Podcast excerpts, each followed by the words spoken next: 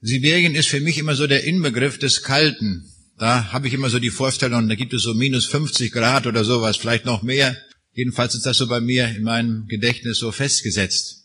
Aber heute Morgen wollen wir uns nicht mit der Kälte beschäftigen, sondern mehr mit der Wärme. Und darum heißt das Thema auch heute unterwegs in der Wüste. Und dazu möchte ich einen Bibeltext lesen, den wir im vierten Buch Mose finden, Kapitel 21, die Verse 4 bis 9. Dieser Text führt uns mitten in die Wüste hinein. Da heißt es, da brachen die Israeliter auf von dem Berge Hor in Richtung auf das Schilfmeer, um das Land der Edomiter zu umgehen. Und das Volk wurde verdrossen auf dem Wege und redete wider Gott und wider Mose. Warum hast du uns aus Ägypten geführt, dass wir sterben in der Wüste? Denn es ist kein Brot noch Wasser hier und uns ekelt vor dieser mageren Speise. Da sandte der Herr feurige Schlangen unter das Volk, die bissen das Volk, dass viele aus Israel starben. Da kamen sie zu Mose und sprachen, wir haben gesündigt, dass wir wieder den Herrn und wieder dich geredet haben. Bitte den Herrn, dass er die Schlangen von uns nehme. Und Mose bat für das Volk.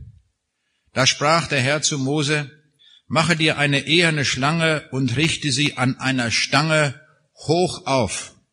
Wer gebissen ist und sieht sie an, der soll leben. Da machte Mose eine eherne Schlange und richtete sie hoch auf. Und wenn jemand eine Schlange biss, so sah er die eherne Schlange und blieb am Leben. Mit diesem Text sind wir mitten in der Wüste. Und so wollen wir heute Morgen über ein Wort in ganz besonderer Weise nachdenken, nämlich über das Wort Wüste. Zunächst einmal stellen wir fest, dass in der Bibel sehr häufig von der Wüste die Rede ist. Vielleicht mehr, als wir uns das vorstellen. Schon auf der allerersten Seite der Bibel wird von der Wüste gesprochen. Und da heißt es gleich im zweiten Vers auf der ersten Seite der Bibel, und die Erde war wüst und leer, und es war finster auf der Tiefe. Schon hier lernen wir, dass aus der Wüste nur Gott herausführen kann und Gott die Wüste verändert.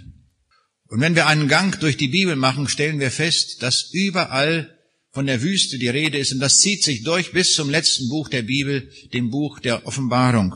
In Offenbarung 12, Vers 6, da lesen wir, und das Weib entfloh in die Wüste, wo sie einen Ort hat, bereitet von Gott, dass sie da selbst ernährt würde 1260 Tage. Auch hier sehen wir, Gott ist der Errettende in der Wüste. Wir gehen jetzt mehr und mehr auf den Sommer zu und da werden wieder viele Urlauber unterwegs sein, die sich der Sonne zuwenden. Sie fahren so weit nach Süden, wo die Sonne dann erheblich stärker ist als bei uns hier. Sie suchen den Strand, wo die Sonne scheint und wo auch viel Wasser ist an den Küsten. Und dann nehmen sie alle möglichen Pasten mit und Sonnenschutzcreme, so vielleicht Sonnenschutzfaktor 28, damit die Haut nicht verbrennt. Aber man setzt sich der Sonne aus. Man liebt die Sonne, endlich nach einem Winter mal so richtig wieder in der Sonne zu sein. Aber wenn die Bibel von Wüste spricht, dann spricht sie zwar auch von der Sonne, die es dort gibt, die Wüste ist ein geografischer Ort mit sehr viel Sonne, aber das ist nichts für den Tagesausflug, das ist nichts für den Urlaub. Denn die Wüste ist etwas sehr Gefährliches, wie wir gleich noch sehen werden. Ein Fünftel unserer Erdoberfläche, der Landfläche, besteht aus Wüste. Die größte Wüste ist die Wüste Sahara mit 8,7 Millionen Quadratkilometern das ist ein riesiges Gebiet, das 25 Mal so groß ist wie unser wiedervereinigtes Deutschland. Und das alles ist ausschließlich Wüste. Aber das ist nicht die einzige Wüste auf der Erde. Wir haben die Wüste Gobi in China, die nordamerikanische Wüste, die Atacama-Wüste in Südamerika, die Namib-Wüste in Südwestafrika, dem heutigen Namibia, die Kalahari-Wüste in Südafrika, die arabische Wüste und viele andere Wüsten haben wir hier auf der Erde. Am Wüstenhimmel gibt es kaum Wolken. Etwa 90 Prozent der eingestrahlten Wärme werden vom Sand und den tieferen Luftschichten aufgenommen, so dass es dort in der Wüste keine Seltenheit ist, dass dort 50 Grad plus sind. Nicht 50 Grad minus wie in Sibirien, sondern 50 Grad plus. Das ist schon eine erhebliche Wärme, der man da ausgesetzt ist. So ist also die Wüste ein Ort der sengenden Sonne, des quälenden Durstes, der vernichtenden Dürre, ja des lauernden Todes und ein Ort der Verzagtheit. Ich war noch Student, da war ich in Ägypten einmal unterwegs und da gab es die Möglichkeit, mit einem Kamelritt so in die Wüste Sahara einen Tag einmal hineinzureiten. Und so wurde ich einmal so richtig konfrontiert dort mit der Wüste. Wir sind damals so die Studenten von Jugendherberge zu Jugendherberge gezogen und dann haben wir gelernt von den Erfahrungen derer, die schon in der Wüste gewesen sind. Und die haben uns einen guten Vorschlag gemacht, die anderen, die haben gesagt, ihr müsst unbedingt etwas im Mund haben. Entweder einen Stein oder einen Dattelkern. Und wenn ihr auf dem Dattelkern lutscht, dann wird dadurch, der, bleibt dadurch der Mund verschlossen und man verliert durch die Atemluft weniger Wasser. Es kommt also sehr genau darauf an, dass man also mit dem Wasserhaushalt da Vorsorge trifft. Ich habe mich damals für einen Dattelkern entschieden und so habe ich den ganzen Tag auf einen Dattelkern rumgelutscht und wir konnten dort mit ein paar Kamelen einwärts durch die Wüste ziehen. Ich hatte damals, kann mich noch erinnern, so einen ganz kleinen Rucksack, den hatte ich für sechs Wochen mit. Da waren nur Kameras drin und weiter auch fast nichts. Das war meine ganze Habe für sechs Wochen. Nicht wie die Leute heute reisen mit großen Koffern, wenn sie 14 Tage in Urlaub gehen. Und so hatten wir da als Studenten nur so ein ganz wenig Gepäck mit. Ich hatte als Hemd nur noch ein zweites Hemd mit zum Wechseln. Das andere wurde dann zwischendurch gewaschen. Das geht ja ganz schnell dort in der, in der Wärme. Das trocknet in einer halben Stunde, ist das Hemd wieder trocken. Ich hatte ein Hemd mit einem kurzen Ärmel und eins mit einem langen Ärmel. Und hatte ich, ohne es zu bedenken, gerade an jenem Tag bei dem Wüstenritt das Hemd mit, mit den langen Ärmeln. Und da hatte ich Glück gehabt. Hätte ich nämlich das Hemd mit den kurzen Ärmeln angezogen, hätte ich mir also an diesem Tag ganz gehörig einen Sonnenbrand geholt und das wäre also sehr, sehr schmerzhaft gewesen. Wir sehen also, in der Wüste muss man sich richtig verhalten. Vor einigen Jahren war ich zu Vorträgen in Namibia und habe da eine andere Wüste kennengelernt, das war die Namib-Wüste. Namibia ist das frühere deutsche Südwestafrika. Und da gibt es an der Küste einen 600 Kilometer langen Streifen und der ist 50 Kilometer breit, der sich an der Küste dort längs zieht. Und diese Wüste, diese Küste hat einen ganz merkwürdigen Namen.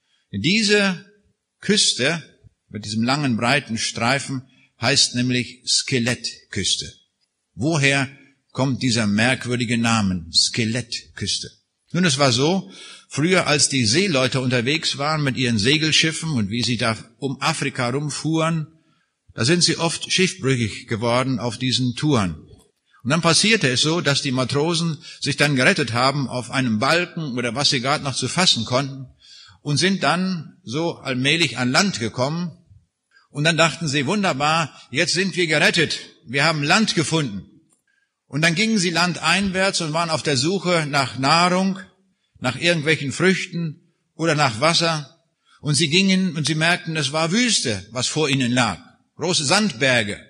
Das waren nicht so ein paar Dünen, die wir irgendwo am Strand finden. Und wenn man da über die Dünen weggeht, dann ist alles grünes Land. So war das nicht, sondern das war Wüste, Wüste und Wüste. Und was passierte? Die, die Leute sagten, jetzt muss irgendwann doch einmal Wasser kommen und irgendwann müssen die Dattelpalmen kommen.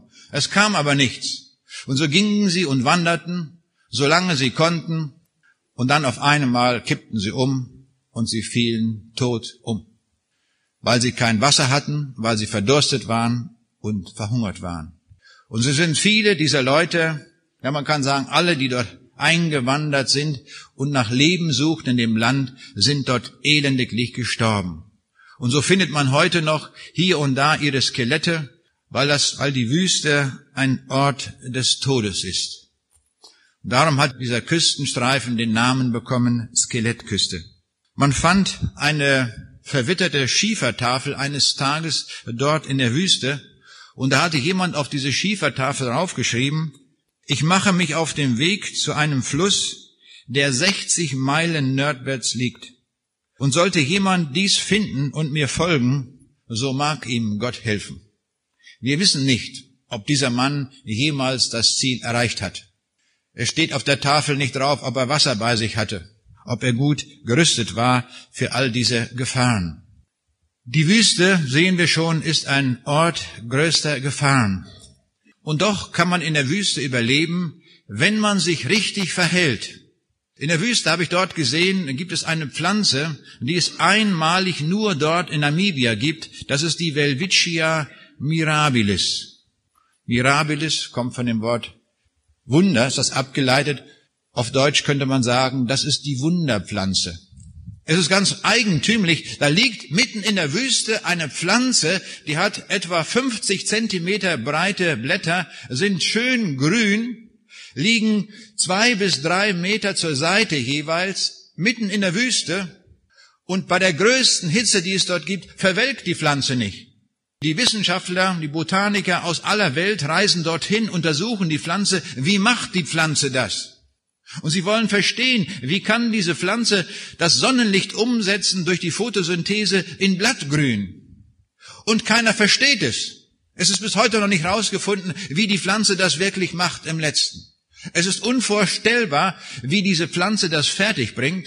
Man vermutet, dass diese Pflanze in der Wüste, wenn die Sonne scheint, dass sie wie, die, wie hier die Jalousien, dass sie die Jalousien runterfährt und damit die Zellen dicht macht, sodass sie kein Wasser verliert. Und in der Nacht, wenn es kühl wird, dann wird der Tau gesammelt und dann saugt sie den Tau in sich rein und lebt davon. Und das Merkwürdige ist, dass diese Pflanze 1500 Jahre alt werden kann, ohne zu vertrocknen. Also nicht nur mal so, so vier Wochen, dann blüht die auf und ist sie fertig. Dann ist zu Ende. Nein, 1500 Jahre kann die das und steht dort. Es ist ein Riesenrätsel für die Wissenschaft, wieso eine Pflanze dort gedeihen kann. Wir sehen, das ist richtiges Verhalten in der Wüste. Dort, als wir in der Wüste waren, dort in dieser Nami-Wüste, da steht mitten in der Wüste irgendwo eine Dampflok. Und ich denke, wie kommt die Dampflok hierher? Und da haben die Leute das erklärt. Ja, früher, als man das versuchte, das Land zu besiedeln, da ist man mit Ochsenkarren durch die Wüste gefahren und man brauchte mindestens 20 Ochsen, um so einen Wagen durchzuziehen. Denn man brauchte damit sehr viel Wasser, denn die Ochsen mussten ja getränkt werden.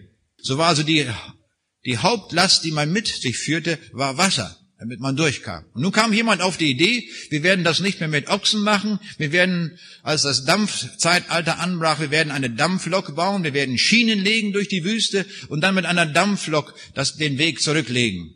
Und so machte man das hier. Und hat man mir gesagt, diese Dampflok, die dort steht in der Wüste, heute noch zu sehen, die hat einen schönen Namen. Die heißt nämlich Martin Luther. Und da habe ich die Leute gefragt, ich sage, warum heißt denn diese Dampflok Martin Luther? Da sagten, das ist ganz einfach.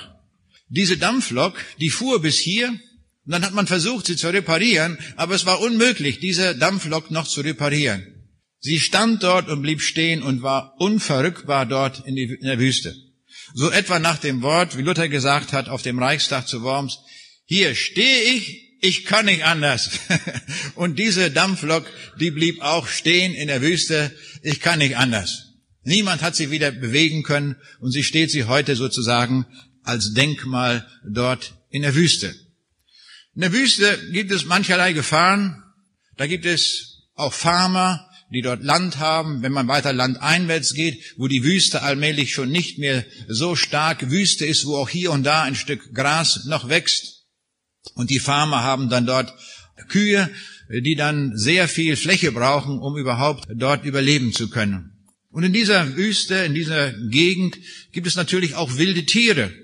Und da muss man aufpassen, wie man sich verhält, wenn jetzt einem diese Tiere begegnen. Und die Farmer haben meistens ein Gewehr bei sich oder irgendwie so etwas, dass sie sich im Notfall wehren können. Und da ist Folgendes passiert. Eines Tages ist ein Farmer unterwegs. Da muss man wissen, diese Farmer, das waren nicht so Leute, die so einen ganzen Tag hinterm Schreibtisch sitzen und mit feinen, weichen Händen, sondern das waren kräftige Kerle, nicht wahr? Das sind Leute, die von der Natur gezeichnet sind, von der Sonne, nicht wahr, aus so richtige lederige Haut haben die und das sind Kerle, die ordentlich Muskeln haben von der starken und harten Arbeit. Nur ist so ein Farmer dort unterwegs auf seinem Land, das also sehr stark auch wüstenmäßig durchzogen ist, und da kommt ihm ein Leopard entgegen. Er hat kein Gewehr bei sich, gar nichts. Und das ist, kann man sagen, der sichere Tod. Dort, wenn einem da ein hungriger Leopard gegenübersteht, der sagt, das ist gerade der richtige Happen zum Frühstück. Und was macht der Leopard? Er geht auf, ein, auf den Betreffenden zu, springt ihn an, naja, und frisst ihn auch. Ungefähr. Der Farmer weiß das, der kennt die Tiere, der kennt das Verhalten. Und was macht er? Er sagt, hier gibt es nur noch eine Möglichkeit, den Kampf aufzunehmen mit dem Leoparden. Wegzulaufen geht nicht, der ist schneller, gar keine Frage. Also, was macht er? Er geht auf den Leoparden zu und geistesgegenwärtig wie er war, er ballt die Faust zusammen, zu einer kräftigen Faust, und der Leopard, der knurrt schon, sperrt das Maul auf, und in dem Moment schiebt er ihm die volle Faust in den Rachen hinein, und zwar bis in den Hals tief hinein. Was passiert da? Der Leopard kann nicht mehr zubeißen und er kann auch nicht mehr atmen und dadurch erstickt er. Und der Farmer hat das Leben gerettet.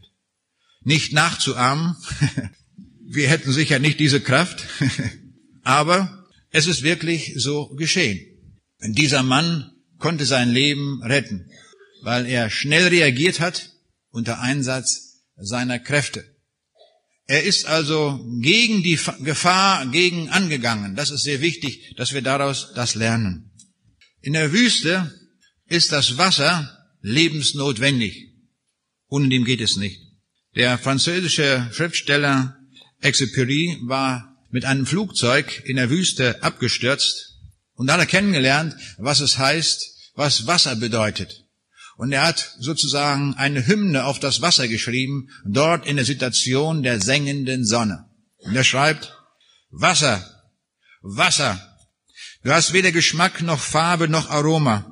Man kann dich nicht beschreiben. Man schmeckt dich, ohne dich zu kennen. Du durchdringst uns als Labsal, dessen Köstlichkeit keiner unserer Sinne auszudrücken fähig ist. Durch dich kehren uns alle Kräfte zurück, die wir schon verloren gaben. Dank deiner Segnung fließen in uns wieder alle bereits versiegten Quellen der Seele. Da bekommen wir einen Eindruck, was das alles bedeutet, dass man dort Wasser dort hat. In der Wüste gibt es noch eine weitere Gefahr, von der ich auch ein wenig reden will. In der Wüste kann man getäuscht werden, und zwar durch eine Fata Morgana. Wir waren dort auch in der Etosha-Pfanne im Norden der Nami-Wüste, und da habe ich das sogar gesehen. Dann sieht man in der Ferne etwas glitzern und das Glitzernde, da sind dann vielleicht Bäume oder irgendetwas, was man dort sieht. Und man denkt, mitten in der Wüste ist da plötzlich ein Ort, man kann dort hingehen, da gibt es sicher auch Wasser und zu essen, also auf und nichts wieder hin. Für uns war das kein Problem, wir waren mit einem Bus unterwegs, da war genug Wasser mitgegeben, war ein ganzer Behälter, ein großer Behälter mit vielen Cola-Dosen und anderen Dosen. Und es wurde uns gesagt, Leute, ihr müsst hier in der Wüste sehr viel trinken, weil ihr sehr viel Wasser verdunstet. Also wir waren nicht in der Gefahr, aber es gibt diese Gefahr, wenn man unterwegs ist als Fußgänger in der Wüste, die Fata Morgana, man denkt, da ist Leben, man geht dorthin und plötzlich verschwindet diese Fata Morgana wieder. Es berichtet worden von einigen Männern, die waren unterwegs in der Wüste und sie sahen plötzlich in der Ferne da ein Dattelhain. Was tun sie? Sie machen sich auf den Weg, gehen dorthin und sie kommen immer näher, immer näher und sie hören schon das sprudelnde Wasser. Und jetzt sagen sie, das ist eine Fata Morgana. Und jetzt, was noch das Schlimme dabei ist, es kommt noch dazu die Gehörhalluzination. Nicht nur, dass wir die Oase sehen, wir hören es auch noch. Sie kannten eine Fata Morgana. Und sie dachten jetzt, sie sind mitten in der Fata Morgana. Aber weit gefehlt. Sie waren wirklich in einer Oase, wo das Wasser nur so sprudelte. Aber sie haben nicht getrunken. Und sie fielen um und waren tot, weil sie nicht getrunken haben, weil sie ausgedörrt waren. Sie haben sich falsch verhalten. Das ist das große Problem. Es kamen Beduinen dann dahin, die sahen das, die sagten, was für eine Tragik. Sie sind mitten im Wasser und trinken nicht. und sterben. Das ist das Problem, das es auch in der Wüste gibt. Hoffentlich geht es nicht uns auch so, dass wir mitten in der Oase uns befinden, geistlich gesehen, wo das Wort Gottes geredet wird und gepredigt wird, und wir greifen nicht zu und wir sterben daran. Das wäre eine Not, das wäre eine Tragik, dass wir dann in der ewigen Wüste verbleiben. Und das will uns hier dieser Text auch zeigen, den wir vorhin gelesen haben. Die schlimmste Gefahr in der Wüste ist noch eine andere. Man meint, man befindet sich überhaupt nicht in der Wüste, obwohl man mitten in der Wüste drin ist. Das gibt es auch. In der Bibel wird uns von solchen Leuten berichtet, das waren die Pharisäer und die Sadduzäer. Sie dachten, sie sind die angesehensten Leute bei Gott, weil sie alle möglichen Dinge des Gesetzes erfüllt hatten, so meinten sie jedenfalls, und sie sind bei Gott ganz groß angeschrieben. Und sie waren der Meinung, dass sie überhaupt nicht in der Wüste sich befinden, sondern ganz unmittelbar in der Nähe Gottes. So glaubten sie. Und Jesus sagt ihnen und bescheinigt ihnen, weh euch, die ihr das Himmelreich zuschließt vor den Menschen.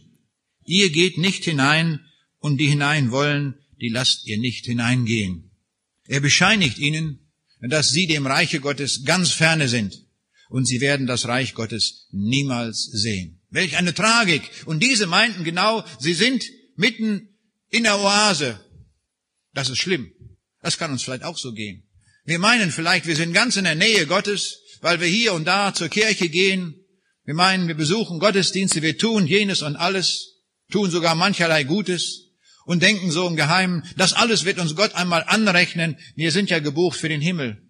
Und doch, es stimmt nicht. Das wäre eine Tragik, weil wir nie an die Quelle gegangen sind, weil wir nie getrunken haben von dem Wasser, von dem lebendigen Wasser, wo Jesus sagt, ich bin dieses lebendige Wasser. Und wenn wir von diesem lebendigen Wasser nicht trinken, dann sind und bleiben wir in der Wüste und sterben in der Wüste den ewigen Tod. Das ist die Tragik in einer Wüste, in der wir uns auch befinden können. Und die Bibel sagt, es kommt einmal eine Zeit, die steht vor uns irgendwann, da werden wir laufen von einem Ende zum anderen, um das Wort Gottes zu hören, und es wird nicht mehr zu finden sein. Der Prophet Amos spricht von dieser Dürre in Amos 8, Vers 11 bis 12. Siehe, es kommt die Zeit, spricht der Herr, Herr, dass ich einen Hunger ins Land schicken werde, nicht einen Hunger nach Brot oder Durst nach Wasser, sondern nach dem Wort des Herrn zu hören, dass sie hin und her von einem Meer zum anderen, von Mitternacht gegen Morgen umlaufen und des Herrn Wort suchen und es doch nicht finden. Es kommt eine Wüste auf uns zu, wo man das Wort Gottes nicht mehr hören kann. Man kann hingehen und laufen, wohin man will. Es wird nicht mehr zu finden sein. Es ist absolut verschlossen. Ich freue mich, dass wir heute noch in einer Zeit leben, wo wir ganz frei die Botschaft sagen können und können viele Leute einladen, sagen, kommt her, hört dieses Boot, die Botschaft, dass ihr lebendiges Wasser kriegen könnt, dass ihr ewiges Leben haben könnt. Es gibt eine Zeit, da ist das nicht möglich. So wollen wir uns freuen, dass wir diese Zeit haben und wollen uns freuen, dass wir diese Zeit nutzen können, um möglichst vielen Menschen diese Botschaft zu sagen und ihnen zuzurufen, kommt raus aus eurer Wüste, aus der Wüste eures Lebens, aus der Wüste eures Denkens, aus, der, aus allem möglichen Wüsten, wo wir leben können und kommt zur Quelle des Lebens. Das ist großartig, dass wir in einer solchen Zeit leben, dass wir das so sagen können. In Offenbarung 21, Vers 6, da lesen wir, ich will dem Durstigen geben von der Quelle des lebendigen Wassers umsonst. Das ist das, was Gott tut. Das können wir vielleicht gar nicht verstehen, dass Gott uns umsonst dieses Wasser gibt. Wir müssen nichts dafür zahlen. Überhaupt nichts. Wir müssen nur unsere Lumpen mitbringen. Er nimmt uns an mit allen, allem, was wir getan haben in unserem Leben. Mit all unseren Sünden. Das nimmt er, so nimmt er uns an und er vergibt uns das und er reicht uns lebendiges Wasser, das uns zum ewigen Leben gereicht. Das ewige Leben kannst du heute geschenkt kriegen. Und wenn du es nicht geschenkt annimmst, wenn du es verdienen willst, wirst du es nie kriegen. Das ewige Leben kann man nur geschenkt bekommen. Hier lesen wir es, das lebendige Wasser, und das ist Jesus Christus selbst, bekommst du nur umsonst. Aber du musst hinkommen. Du musst hinkommen in diese Oase, wo es das Wasser gibt. Du musst es annehmen, du musst es trinken, damit du lebendig wirst. Sonst verdurstest du und du gehst in das ewige Leben und hast keine Heimat, wenn du in die ewige Verlorenheit gehst. Wir brauchen das ewige Leben dort, wo Jesus ist, wo er selbst das Leben in Person ist. Ich bin das Leben, hat er gesagt. Ich bin das ewige Leben in Person. Wer Jesus hat, hat darum automatisch das ewige Leben. So ist das angelegt, so hat Gott das gemacht. Und wenn wir ihn nicht haben, dann sind wir heimatlos. Nietzsche hat das beklagt in diesem Gedicht, wenn er geschrieben hat, die Welt ein Tor zu tausend Wüsten, stumm und kalt. Wer das verlor, was du verlorst, macht nirgends Halt. Nun stehst du bleich zur Wüstenwanderschaft verflucht, weh dem, der keine Heimat hat. Er hat erkannt, wie schlimm das ist, wenn man keine Heimat hat. Wir brauchen eine ewige Heimat, wo wir hingehören. Und Gott hat eine Heimat bereitet. Vor einigen Jahren waren wir im Bereich Kaliningrad, früher Königsberg. Das ist der, der Bereich, wo ich einmal geboren bin. So etwa zehn Kilometer von der litauischen Grenze entfernt. Das ist heute Russisch. Und dort haben wir in Königsberg eine Evangelisation gehabt. Und dann hatten wir einen Tag frei. Und da habe ich gesagt, ich würde ganz gerne mal, wenn das möglich ist, einmal dorthin fahren, wo ich geboren bin. In Rheineck. Dort in der äußersten Ecke von dem früheren Ostpreußen. Und die Russen haben uns einen ganz alten Bus bereitgestellt und dann sind wir dort mit einem ganz klapperigen Ding hingekommen, nachdem wir, nachdem der zweimal unterwegs ausgefallen war. Aber es hat geklappt. Wir kamen hin und kamen auch wieder zurück. Aber dort an der Stelle, wo ich geboren bin, wo meine Wiege stand, oder genauer, wo mein Körbchen stand, ich habe nie in einer Wiege gelegen. Das war so ein Körbchen, wo man, das man da geflochten hat für, für Rüben und was weiß ich alles. Und dann war ich gerade da und dann kam ich da mal rein. So bin ich da aufgewachsen. Gar keine Frage, ist alles möglich. Aber dort ist nichts mehr zu sehen von dem Dorf. Es ist absolut plattgewalzt.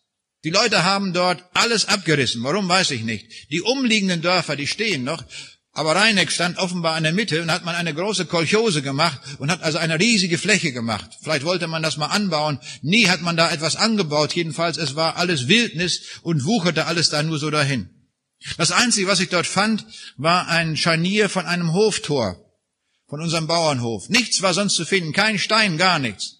Natürlich habe ich das Ding mitgenommen und liegt bei uns jetzt zu Hause im Garten und vergammelt dort weiter. so ist das. Und dann kamen wir zurück am nächsten Tag in Königsberg, die Evangelisation ging weiter. Dann habe ich den Leuten erzählt, ich sage, gestern waren wir dort an dem Ort, wo ich geboren bin, dort in der Steppe. Aber ich sage, das ist nicht mehr meine Heimat. Das war mal meine Heimat, ist nicht mehr. Jetzt seid ihr hier aber es ist auch nicht eure Heimat. Es ist nur für ein Stück, wo ihr hier seid, solange ihr hier lebt. Was wir brauchen, und darin sind wir alle gleich, wir und ihr auch, wir brauchen eine ewige Heimat. Kommt zu diesem Jesus, dass ihr ewige Heimat habt. Ich bin so froh, dass damals in dem Abend sich etliche auf den Weg gemacht haben zu diesem Jesus, dass sie das verstanden haben. Wir brauchen das ewige Leben, wir brauchen eine Heimat wo wir hingehören, das ist unvorstellbar wichtig für uns. Ohne Heimat sind wir verlorene Leute, ewig verloren. In der Wüste haben wir vorhin schon gesehen, an den allgemeinen Beispielen, dass es darauf ankommt, dass man sich richtig verhält. Jetzt komme ich zurück zu der Geschichte, die wir am Anfang gehört haben aus dem Alten Testament. Und da wird uns zweierlei deutlich gemacht. Das Richtige und das falsche Verhalten in der Wüste. Schauen wir uns zunächst einmal das falsche Verhalten an. Da heißt es, das Volk reagiert mit Verdrossenheit, mit Undankbarkeit, mit Ungehorsam, mit Abfall und mit Warum-Fragen. Warum hast du uns aus Ägypten geführt, dass wir sterben in der Wüste? Denn hier ist kein Brot und kein Wasser und uns ekelt vor dieser mageren Speise. Sie rebellieren gegen Gott. Warum, Mose, hast du uns hier rausgeführt? Wären wir doch in Ägypten geblieben, an den Fleischstöpfen. Da ging's uns gut. Plötzlich geht's ihnen gut aus der Entfernung. Als sie dort waren in der Knechtschaft, da sagten sie, es geht uns schlecht. So sind wir Menschen. Immer das, was wir gerade haben, da sind wir nicht mit zufrieden.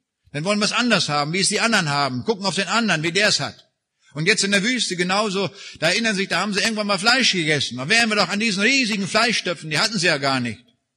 Da erinnern sich daran und sie kommen mit ihren Warum-Fragen. Stellen wir nicht auch oft solche Warum-Fragen? Warum hört mich Gott jetzt nicht? Warum bin ich krank? Warum ist das und warum ist das? Warum, warum, warum? Bei Mose lernen wir die richtige Verhaltensweise. Er verhält sich richtig in der Wüste. Was tut er? Er betet zu Gott und erwartet von Gott alles. Und die Antwort Gottes ist eine doppelte. Gott verheißt erstmal in der Wüste das irdische Leben, dass sie nicht sterben müssen von den Schlangen. Und Gott tut etwas ganz Merkwürdiges. Er hätte ja sagen können, die stärksten Männer werden wir jetzt mal versammeln, hätte er ja sagen können zu dem Mose, nehmt euch die stärksten Männer, die mit den dicksten Muskeln, und dann nehmt eure Spitzhaken und Spaten und alles, was ihr habt, und dann geht auf die Schlangen zu und erschlagt die Schlangen. Nicht? Dann seid ihr die Schlangen los. Hätte ja Gott sagen können. Nein, das tut Gott nicht. Gott tut etwas ganz Außergewöhnliches. Er sagt, mach da mal so eine Stange und hängt da oben so eine eher eine Schlange dran. Und wer da hinguckt, der bleibt am Leben. Das Gift der Schlangen wirkt dann nicht. Geht gegen jede wissenschaftliche Vorstellung. Wo ist denn das Gift? Die waren ja gestochen von, den, von giftigen Schlangen. Und es war nur noch eine Frage der Minuten, bis sie tot umfielen. Nun gucken die hin, dann in die Wüste, auf diese eherne Schlange und bleiben am Leben. Gott tut oft etwas, was wir nicht verstehen können. Ich muss sagen, ich kann auch nicht verstehen, warum das Kreuz Jesu retten soll. Warum das unbedingt uns in den Himmel bringt. Warum nicht irgendetwas anderes? Warum bringt uns genau das in den Himmel, dass wir an den Gekreuzigten glauben? Dass wir daran glauben, dass er gekreuzigt wurde und auferstanden ist um unserer Sünde willen. Ich kann es nicht begreifen. Gott tut da auch etwas, was durch meinen Verstand nicht reingeht. Kann ich nicht fassen. Aber ich glaube es ihm. Wenn Gott das sagt, dann stimmt das. Und wir haben hier viele Beispiele aus der Bibel. Immer dann, wenn die Menschen das getan haben, was Gott gesagt hat, waren sie gut beraten. Auch wenn sie es nicht verstanden haben. Es wird ja nicht daran gemessen, ob wir das verstanden haben. Gott misst auch uns nicht daran, ob wir alles verstanden haben.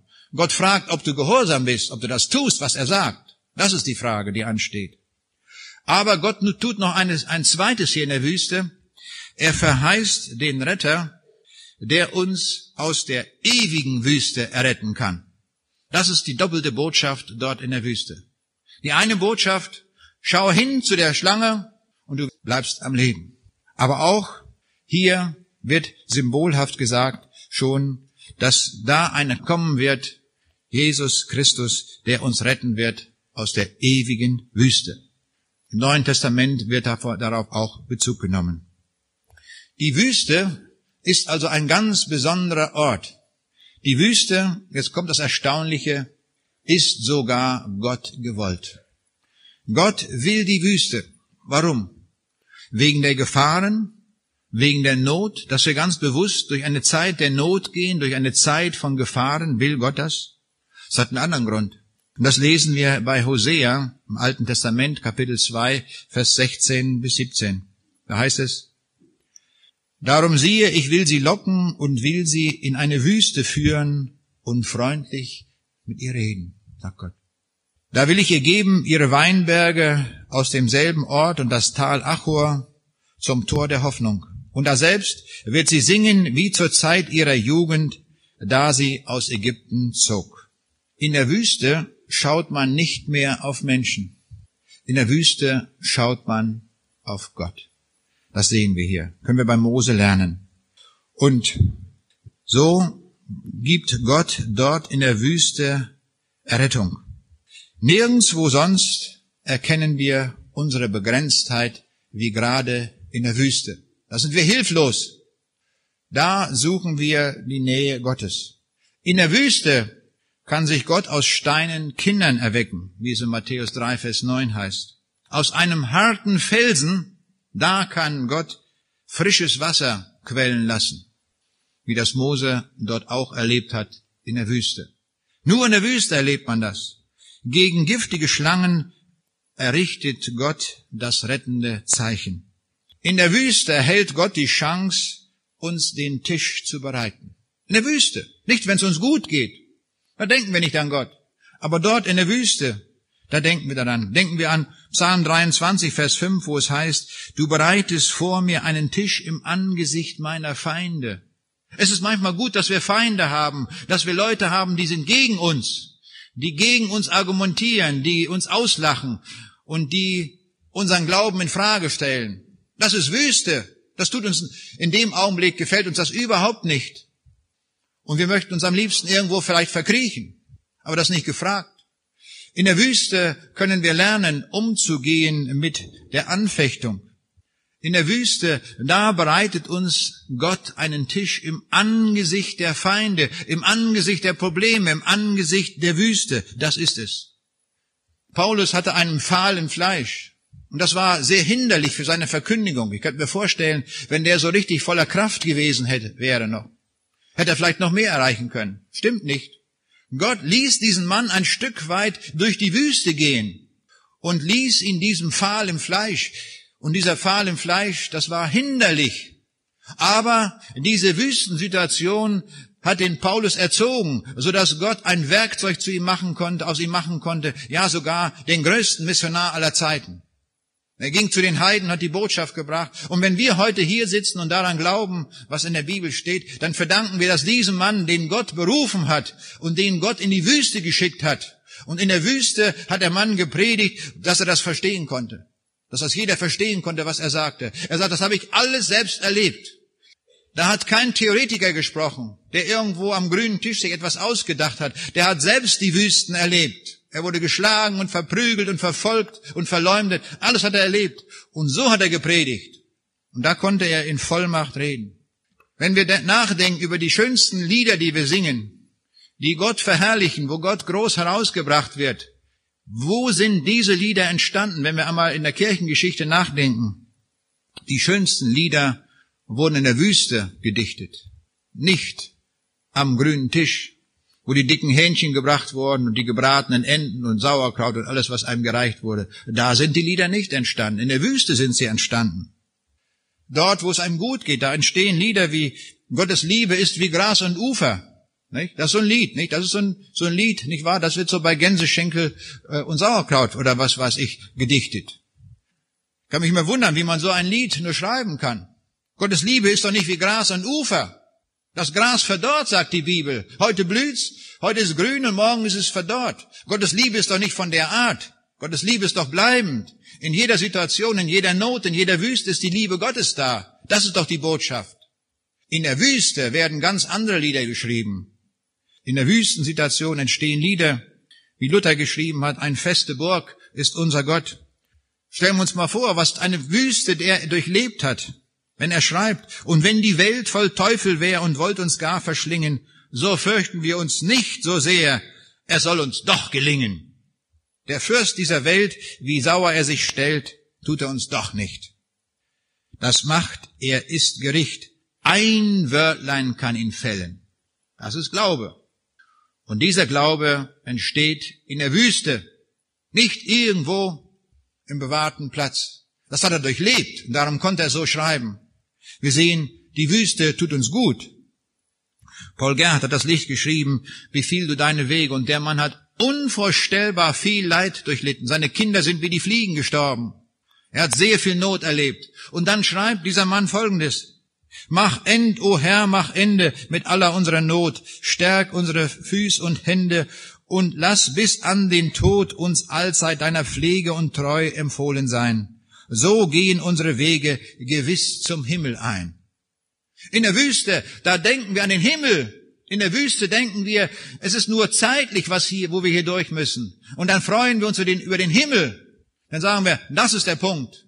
Wir kommen sonst gar nicht auf die Idee, wann es uns gut geht, an den Himmel zu denken und leben im Diesseits und vertun unser Leben hier mit allem möglichen Blödsinn. Wenn wir in der Wüste sind, dann redet Gott zu uns und dann wird uns der Himmel wichtig, dann machen wir uns auf den Weg. So sehen wir, die Wüste ist ein Ort der besonderen Verkündigung. In Markus 1, Vers 35, da lesen wir, und des Morgens vor Tage stand Jesus auf und ging hinaus. Er ging an eine einsame Stätte und betete da selbst. In der Wüste. Er ging in die Wüste, wo ihn nichts abgelenkt hat. Lukas 5, Vers 16 lesen wir, er aber entwich in die Wüste und betete. In der Wüste, die Wüste ist ein Ort des Gebets.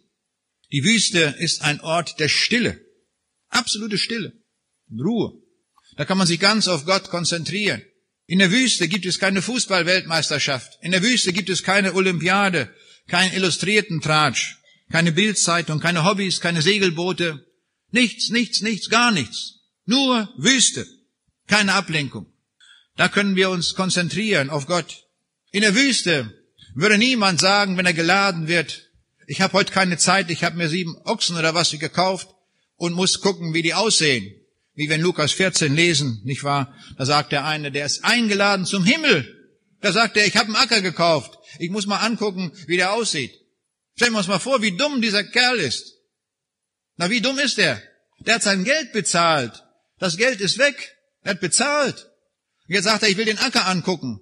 Vielleicht hat er an der Nordsee hier oben bei uns, da oben in Ostfriesland, nicht wahr, hat ein Stück äh, äh, Wattenmeer gekauft. Nicht? Hat man gesagt, nicht wahr, jetzt das Wasser ist weg, jetzt ist das Land. Nicht? Und der kommt hin, will den Acker besehen, ist die Flut drüber. Vielleicht. Nicht? Ein Dummkopf. Wie kann man sowas machen? Und das passiert einem, wenn es einem gut geht. Ich habe fünf Joch Ochsen gekauft, sagt ein anderer, ich kann auch nicht kommen. Zum Himmel will ich nicht. Ich muss meine Ochsen ansehen, die Ochsen sind wichtig. Wenn der Mann in der Ewigkeit ist am falschen Ort, der wird sagen, hätte ich doch bloß nicht an diese blöden Ochsen gedacht. Hätte ich mir doch die Einladung angenommen zum Himmel. Wie konnte ich so dumm sein? Ich bin davon überzeugt, dass die meisten Menschen in der Hölle sagen werden, wie dumm bin ich gewesen, dass ich damals nicht zugegriffen habe. Mich haben fünf Ochsen abgehalten.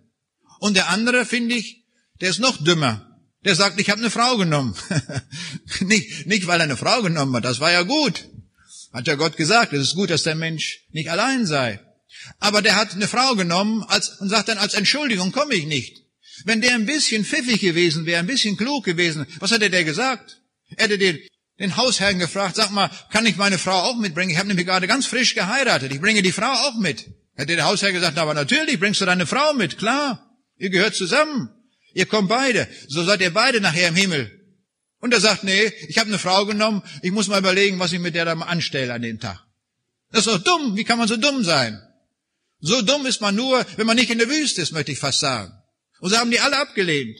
Und dann sagt Gott, nun geht hinaus, überall, wo ihr seid, und verkündigt allen Menschen diese Botschaft, dass sie kommen. Und dann kommen sie. Da sind Leute, die ganz weit hinten in der Gesellschaft stehen oder wo auch immer, die machen sich auf den Weg und sagen, ja, kann ich auch kommen? Sagte neulich eine Frau zu mir nach einem Gespräch in einer Nachversammlung, sagen Sie mal, ich bin so schlecht, wenn Sie wüssten nicht wahr, wie schlecht ich bin, ich kann doch gar nicht zu Jesus kommen. Da muss ich mich doch erstmal bessern. Ich sage, nein, überhaupt nicht. Bleiben Sie, wie Sie sind heute Abend und kommen Sie heute zu ihm. Und dann wird der Herr sich schon verändern. Sie werden nicht so bleiben. Aber Sie können den ganzen Müllhaufen mitbringen und der Herr vergibt Ihnen. Dann hat sie das gemacht. Die hat nachher mit Tränen geweint, dass sie angenommen wurde. Der Herr Jesus nimmt uns an. Und das ist gut, wenn wir aus der Wüste herauskommen. Nicht aus der Selbstgerechtigkeit. Wenn wir aus der Wüste kommen und dann dort Zuflucht finden bei dem lebendigen Gott, bei Jesus Christus. Wir brauchen eine Zuflucht für die Ewigkeit. Das steht so schön im Psalm 90, Vers 1. Herr Gott, du bist unsere Zuflucht für und für. Haben wir mal nachgedacht, was das heißt, Zuflucht zu haben. Ich freue mich, dass ich einen Zufluchtsort habe in der Ewigkeit. Wir müssen, sagt der Psalm 23, durch das Tor des Todes hindurch, durch das Tal des Todes. Das ist kein Vergnügen, durch das Tor, des, äh, durch das Tal des Todes hindurch zu gehen. Und ich bin froh, dass dort einer bei mir sein wird. Da sagt der Psalmist, dein Stecken und Stab trösten mich. Ich freue mich, dass ich diese Gewissheit habe, wenn ich durch das Tal des Todes gehen werde, da wird einer bei mir sein. Einer. Und das ist Jesus. Er wird dort sein. Und was macht er? Er nimmt mich bei seiner Hand und führt mich zum Vater ins Himmelreich. Das ist gut. Das brauchen wir. Im Tode ist niemand bei uns, weder unser Ehepartner noch die besten Freunde noch sonst wer. Niemand wird im Tode bei uns sein. Nur der Herr Jesus. Ist der Einzige, der versprochen hat, dass er im Tode bei uns ist. Und darum brauchen wir ihn, damit wir im Tode jemanden haben. Dann brauchen wir einen Zufluchtsort. In Südafrika, als ich dort war, hat man mir eine Geschichte erzählt, die hat mich sehr beeindruckt, insbesondere weil mir daran einmal das Wort Zuflucht klar geworden ist, was überhaupt Zuflucht heißt. Da hat man einen Tierfilm gedreht und es ist gelungen, eine Tierszene einzufangen, wie sie ganz selten passiert. Es gibt Situationen im Tierreich, das ist fast unmöglich, dass man so etwas filmen kann. Aber das ist diesem Tierfilmer gelungen, dort in der Wüste. Da war ein junges Warzenschwein und ein Gepard, also das schnellste Landsäugetier, das wir kennen, entdeckt dieses Warzenschwein und, was denkt es? Gute Happen zum Frühstück, ne? Ist doch klar. Also auf, hin. Und der Gepard läuft. Und was macht das Warzenschwein? Es sieht diese Gefahr und rennt auch. Aber ein Warzenschwein kann natürlich nicht so schnell rennen wie das schnellste Landsäugetier, wie der Gepard. Also kann man ausrechnen, die Sekunden, nicht wahr, wann der Gepard sich darauf stürzt und seine Beute hat. Aber das Warzenschwein ist pfiffig. Das Warzenschwein hatte nämlich einen Zufluchtsort. Und das war der Unterschied. Das Warzenschwein kannte nämlich dort in der Gegend die Löcher, die Zufluchtslöcher wo man hineinschlüpft, wenn Gefahr ist. Und wann kannte das Warzenschwein diese Löcher? Zum Zeitpunkt der Gefahr oder wann? Nein, vorher. Vorher wusste das Warzenschwein ganz genau, da ist ein Loch, da ist ein Loch und da. Und wenn Gefahr ist, dann nehme ich das nächste Loch. Und so geschah es auch, das Warzenschwein läuft und auf einmal schwuppdiwupp im Loch verschwunden. Und der Gebart hat nur das Nachsehen. Daran wurde mir deutlich, das bedeutet Zuflucht zu haben. In der größten Gefahr, in der Todesgefahr, muss man einen Zufluchtsort haben. Dieses Warzenschwein wusste von diesem Zufluchtsort in der Gefahr des Todes und war gerettet. Und das wurde mir zum Gleichnis dafür, auch für uns. Wir alle kommen einmal in die Gefahr des Todes hinein, die, die Grenzsituation. Und dann brauchen wir einen Zufluchtsort. Und wann müssen wir ihn kennen? Heute. Heute müssen wir ihn kennen, nicht irgendwann, nicht im Sterben, das ist zu spät. Wir müssen heute den Zufluchtsort kennen und dieser Zufluchtsort, das ist Jesus. Ihn brauchen wir heute. Für ihn müssen wir uns heute entscheiden, nicht irgendwann. Ihm gehört unser Leben ganz und vollständig und heute. Und darum wollen wir uns heute auf den Weg machen und unsere Wüste verlassen und uns zu ihm hinwenden damit wir im Sterben einen Zufluchtsort haben, damit wir einen haben, der uns ans Ziel bringt, in den Himmel bringt. Noch etwas ist wichtig im Zusammenhang mit der Wüste. Wo wird eigentlich der Sohn Gottes angekündigt? Wo wird die Rettung durch den Sohn Gottes angekündigt? Wir würden eigentlich vermuten, wenn wir weltlich denken würden, das müsste sein dort auf den großen Paradestraßen in Rom, nicht? wo der Kaiser ist. Da musste man es machen. Wir waren gestern mit den jungen Leuten in der Burg Aschaffenburg und haben da gesehen, da war eine Riesenabteilung mit den Gebäuden, die im alten Rom standen, das Kolosseum und so weiter, in Kork nachgebildet. Riesen, ich war, Gebilde haben die Römer gebaut. Das war damals alles noch im Betrieb, das Kolosseum und alle diese riesigen Gebäude, da kann man es nachsehen. War ganz erstaunt, wie man das präzise gemacht hat. Sogar wenn wir erklärt, vier verschiedene Fugenarten gibt es und jede Fuge war ganz genau präzise dargestellt in Kork. Gab so eine Zeit, wo man das nachgebildet hat. Dann würde man erwarten, der Sohn Gottes, nun, wo wird er verkündigt? Natürlich an so einem Ort, wo diese riesigen Baudenkmäler stehen, dort, wo der Kaiser von Rom lebt, dass man dort zuerst dem Kaiser sagt, also jetzt kommt der Sohn Gottes in die Welt. Eine Möglichkeit. Oder vielleicht auch in Jerusalem steht der große Tempel, und da wird man ankündigen im Tempel, nicht wahr, der Sohn Gottes kommt. So würde man das erwarten. Weit gefehlt. Der Sohn Gottes wird in der Wüste angekündigt. In Jesaja 40, Vers 3, da steht es gleichlautend wie in Matthäus 3, Vers 3. Es ist eine Stimme eines Predigers in der Wüste, bereitet dem Herrn den Weg. Das ist ein Prediger in der Wüste, der doch nicht mal eine, geregeltes, äh, eine geregelte Mahlzeit bekommt. Der isst da Heuschrecken und was weiß ich alles, was man dann noch gerade so in der Wüste finden kann, dass er da überlebt. Überlebenskünstler kann man sagen in der Wüste, aber er verkündigt. Und er verkündigt dort den Sohn Gottes. Er sagt, jetzt kommt der Sohn Gottes, der Retter, der Heiland der Welt, der kommt dort. Und er wird in der Wüste angekündigt. Und die Leute kommen dorthin. Und sie finden das lebendige Wasser. Sie finden das Heil in der Wüste. Und so auch hier die alttestamentlichen Verheißungen wo Paulus schreibt in 1. Korinther 10, Vers 4, Sie tranken aber von dem geistlichen Fels, der mitfolgte, welcher war Christus. Das sind Bilder im Alten Testament, die uns hinweisen auf diesen kommenden Christus. Als das Wasser aus dem Felsen raussprudelte, da war Christus zugegen. Er ist der Fels. Christus ist der Fels. Darauf bauen wir die Gemeinde, darauf bauen wir unser Leben. Das ist Christus. Und er wurde auch hier in den Text, den wir vorhin gelesen haben, verkündigt. In Johannes 3, Vers 13 bis 14, da nimmt der Apostel Johannes Bezug auf diesen alttestamentlichen Text, wo es heißt, und wie Mose in der Wüste die Schlange erhöht hat, so muss des Menschensohn erhöht werden, auf dass alle, die an ihn glauben, das ewige Leben haben. Wenn wir zu ihm blicken, zu diesem Jesus, zu diesem Retter, dann werden wir heil. Genauso wie die Leute in der Wüste auf die eherne Schlange gesehen haben. Da können wir es lernen. Wie lange hat das gedauert, bis sie heil wurden? Dass sie am Leben blieben? Wie lange? Eine Sekunde, halbe Sekunde, Viertelsekunde.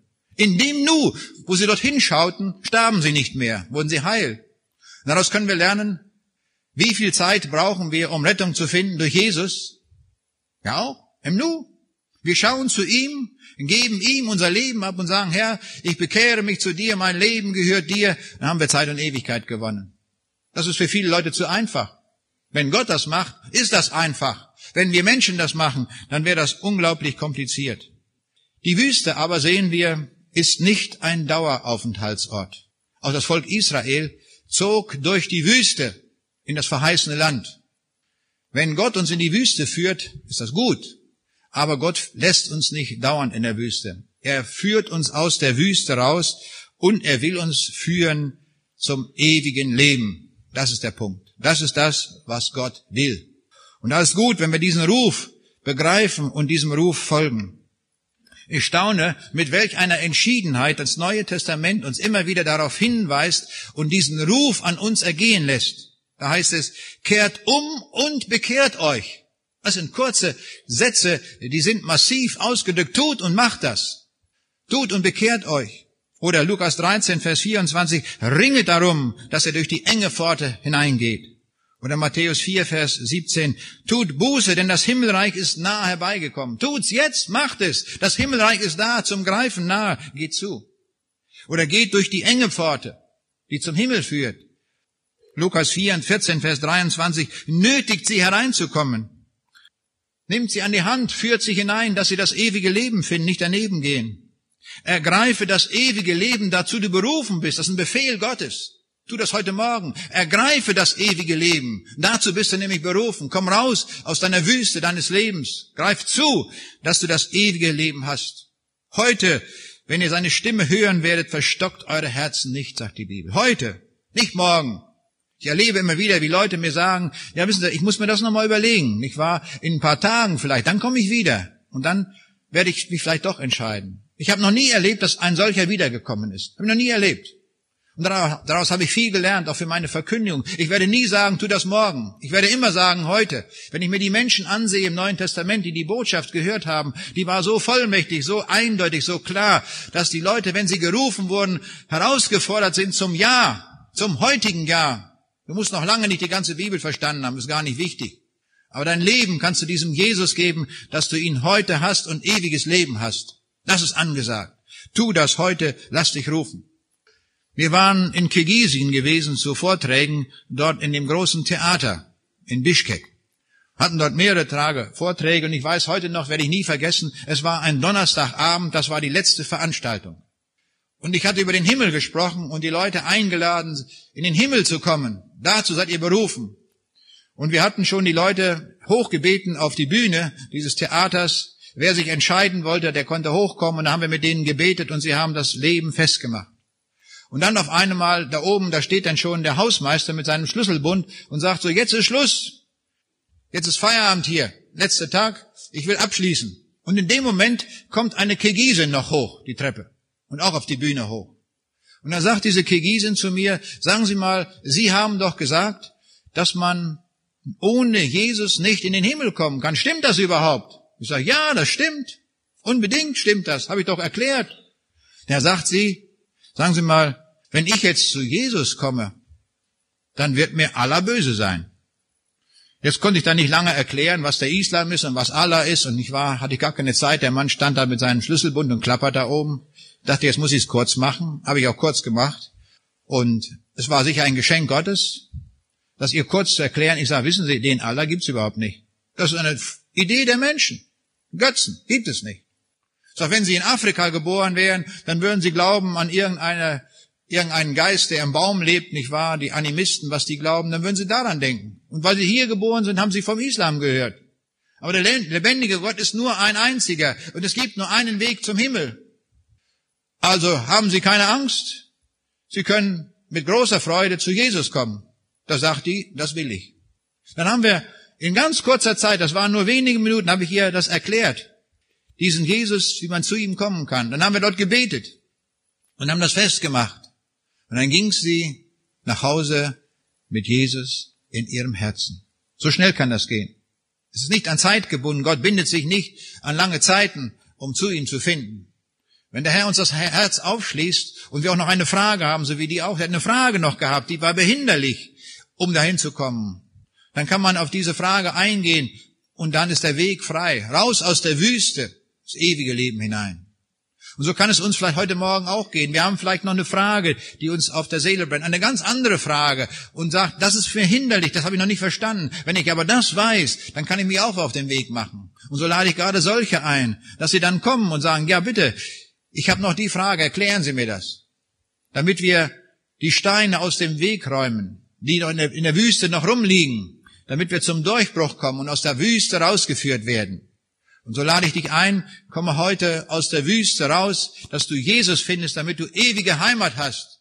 Und nicht, wie Nietzsche sagen musst, weh dem, der keine Heimat hat. Du bist eingeladen zur Heimat, im Hier und heute und jetzt.